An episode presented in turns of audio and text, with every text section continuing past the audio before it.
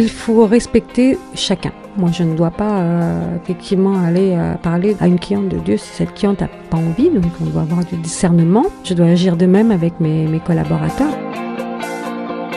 Mais en même temps, ben, j'y peux rien, quoi. Ce lieu, il est à Dieu et il y a des choses qui s'y passent, donc ça, ça fait partie de moi et euh, forcément, il y a des choses qui ressortiront, quoi qu'il en soit. Il peut ressortir euh, une parole, euh, un livre que je vais aller chercher, euh, une ambiance simplement. Il est déjà différent des autres. Ah oui, c'est sûr. Ce lieu sans Dieu, c'est pas possible. C'est comme ma, ma vie sans Dieu, c'est pas possible.